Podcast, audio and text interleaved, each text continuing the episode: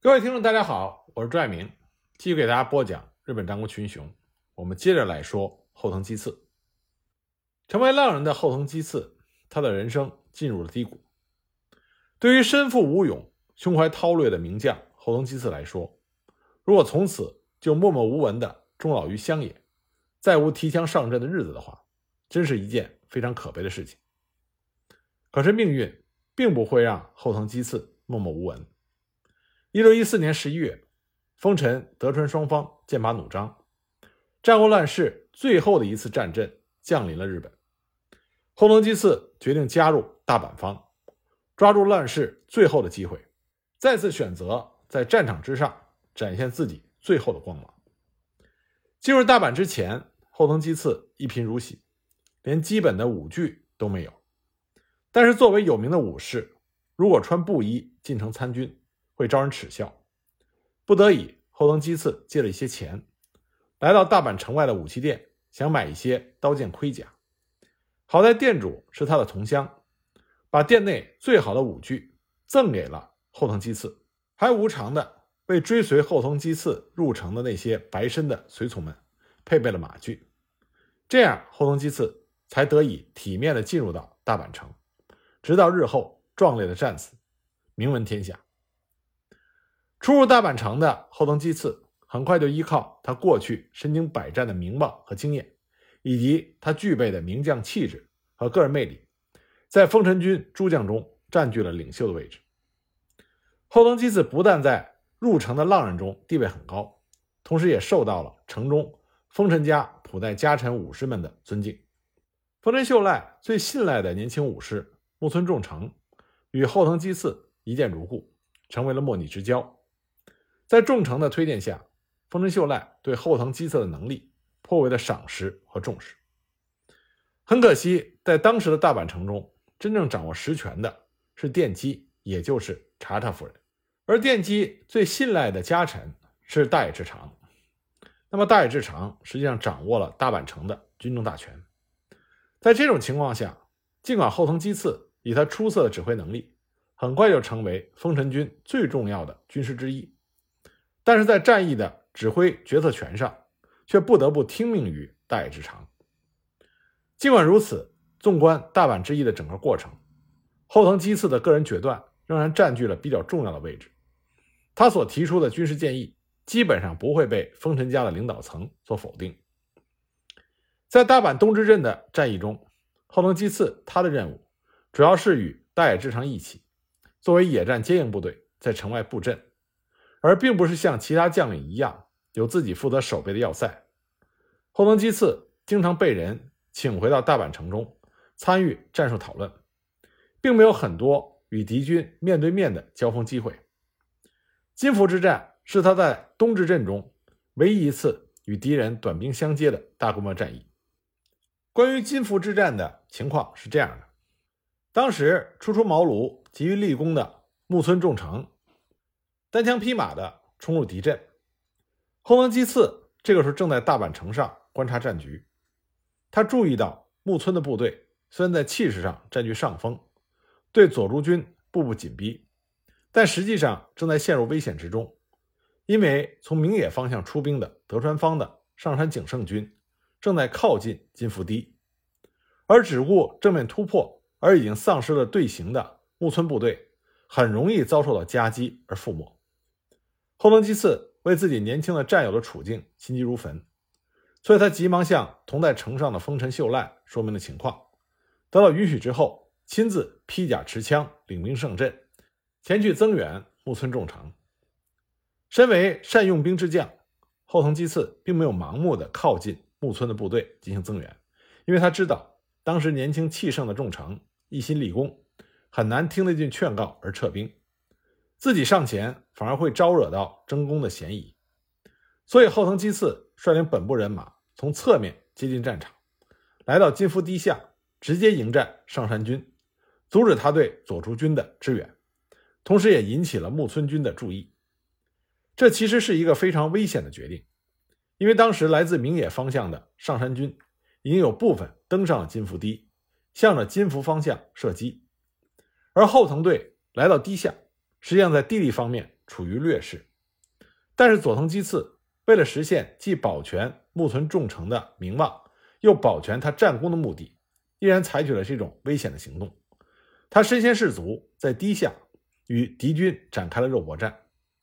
事实证明，后藤基次努力的奋战，有效的延缓了上山军对金福方向的支援。而木村重城在击溃了佐助军的阵势之后，也能够冷静地审视局势，发现了自己的不利情况，开始从容地指挥撤退。后藤基次在兵力和地势都不占优的情况下，一直与上山军激战了很长时间，才因为左臂被流弹所伤而不得不撤出战场。金福之战之后，木村重城因为阵斩了敌方大将涉江正光而大受褒奖。而为之默默奋战以致负伤无法参加东之镇其他战斗的后藤基次，却没有得到什么相应的赏赐。从中不难看出，大阪城的当权者对待战前参军的浪人们，恐怕还是不如对丰臣家普代家臣武士那样的看重。东之镇之后，大阪江户双方暂时议和，德川家康表示不愿意再起战端，甚至亲自参加了战死者的首级检视。以做出长久和平的姿态，但是所谓的议和，终究不过是德川方虚伪的骗局。德川军借此机会就拆毁了大阪城外围的要塞和栅栏，填平了护城河和壕沟。在这样的情况下，和平已无可能。大阪城的诸将们被迫再次拿起了武器，而从尾张名古屋方面也传来了德川军再次来袭的战报。事实上，对于这些浪人武士来说，再起战端其实正是他们所渴望的。很多浪人武士都是抱着恢复家门或者裂土封侯的愿望进入到大阪城，比如我们前面提到的长宗我部胜亲。如果双方就此讲和下去，他们的愿望永远无法实现。而对于真田幸村那样抱有在乱世中扬名立万的勇士来说，能够与天下的大名一战。而流芳后世，实在比战争双方的胜负本身是更重要。一六一五年四月三十日，大阪军的主要将领们汇集一堂，进行了大阪下之阵最重要的一次军事会议。期间，真田幸村，也就是真田信繁，慷慨激昂地提出了全军在大阪城南的四天王寺、冈山口一线布阵，正面与德川军交战的玉碎计划。那么后藤基次。则一改往日的谦虚态度，在会上大声表达了自己的意见。他说：“既然城外的壕沟都已填平，据守城池迎敌已无可能。敌军是通过大河街道从南面向大阪城攻来。如能控制关屋一带的狭窄路段，在附近迎击德川军，则能占据相当的地利。国分的小松山一带山地较多，地形狭窄，德川的大军不易展开。”如能在此地伏击之，击破德川军的先头部队，就有七八成的胜算。德川军先锋溃败，士气必将低落，后续诸队定然会退至大和郡山一带休整。此后我军相继而动，胜负当未可知。那么后藤基次和真田幸村双方各执一词，进行了激烈的辩论。也许是后藤基次的论点更加稳妥和有说服力，也许是如传闻所说。真田幸村做出了让步，那么大阪的领导层最终接受了后藤基次的计划，而作为对真田幸村的妥协，大阪方面也同意他率领一路人马前往天王寺布阵，以防止德川军的突然出现。五月一日，大阪军分为两队向国分方向进军，第一队由后藤基次领军，所率人马一共是六千四百人，率先从大阪出发。来到平野附近驻扎，后续的第二队乃是由真田幸村领军，一共约一万两千人，向天王寺进发。五月五日傍晚，真田幸村和毛利胜勇他们两个人来到了后藤基次的阵地，面对着黄昏，把酒诀别。三个人约定，我等三人需领军于天明前会合，于道路狭窄之处迎击越过国分岭的。德川军，此战必取德川两将军的首级，即便战死也在所不惜。那么，另外一方德川军也在排兵布阵，决定了进军大阪的序列。由水野胜成任总大将的大和路方面军先发部队，集合了一批名将，共约三千八百人，于五月五日午后四时到达国分扎营。而后续的部队还有伊达正宗的一万人，本多忠正的五千人，松平忠明的三千八百人，他们也相继到达了国分。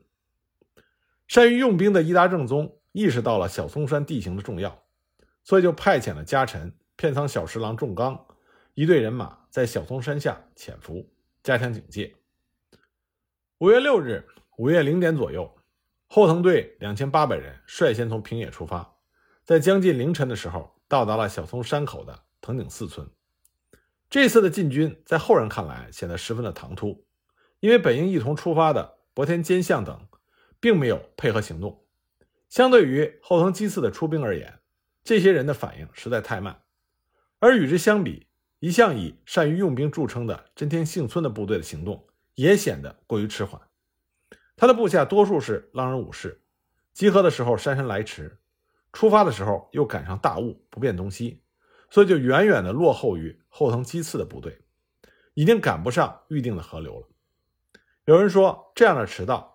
是因为真田幸村的建议没有被采纳，而故意有所懈怠，但这种说法明显没有确切的证据。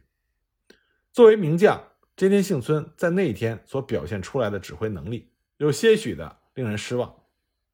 在苦等援军不到的情况下，后藤基次深深感到，如果再不出击，战机就完全失去，所以他决定孤注一掷，率领本部人马开始向东渡过石川，向小松山进攻。凌晨两点左右，德川军方的奥田忠次发现了后藤队的动向，急忙率先登上了小松山防守。攻守双方在夜色中展开了战斗，在激烈的火枪互射之后，后藤军向山上发起了全面突击。奥田忠次队无法抵挡后藤军的攻势，全面溃败，他本人也死在了乱军之中。后藤基次按计划完全占领了小松山。开始等待援军的到来，可出乎他意料之外的是，他已经陷入到敌军的三面包围，而他苦等的援军直到最后也没有到来。凌晨四点左右，后藤军向着小松山北面的片山村方向进攻，与松仓重政军交锋。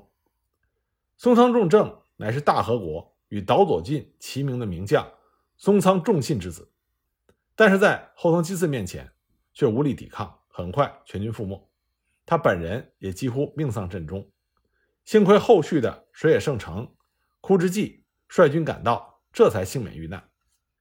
而另一方面，后藤基次在遇到了水野胜成抵抗之后，攻势渐缓。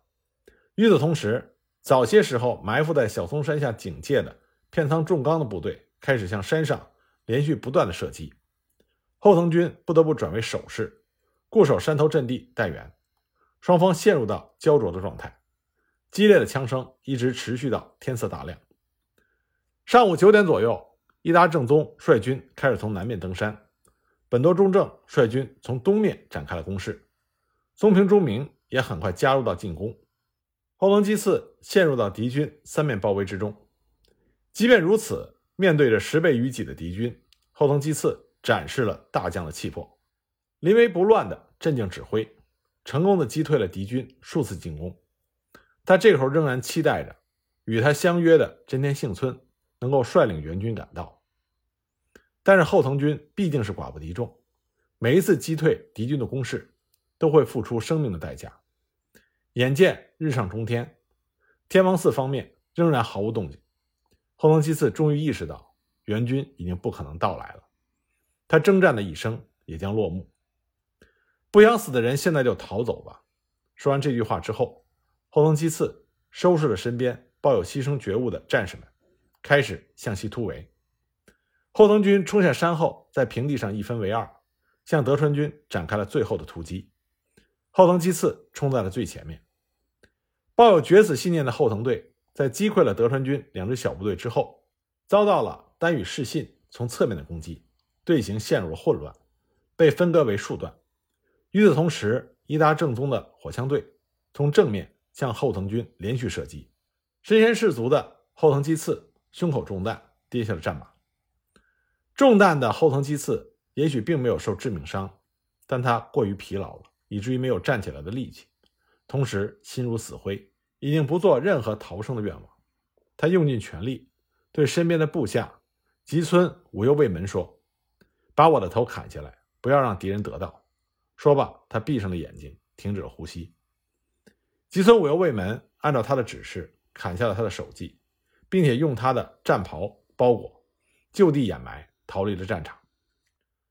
大战三天之后，吉村武右卫门又回到了战场，挖出了后藤基次的头颅，带到了伊王山长泉寺埋葬。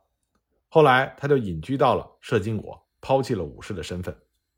后藤基次的长子和次子都在战场上自杀，他的三子。在小松山之战中，并没有出阵。成县之后，逃往了和泉国隐居，改名为中村角兵卫。过了三十年之后，他的身份被人揭发，向当地的风行所报告。不过德川幕府并没有加以追究，反而允许他恢复了后藤的旧姓。后藤基次如果生在群雄并起的战国时代，必定会成为一位叱咤风云的名将。但是他生在了乱世的末期，尽管这样。也掩盖不住他善战的光彩。他最终在战场上壮烈战死，但是他作为优秀武士的名声却流传于后世。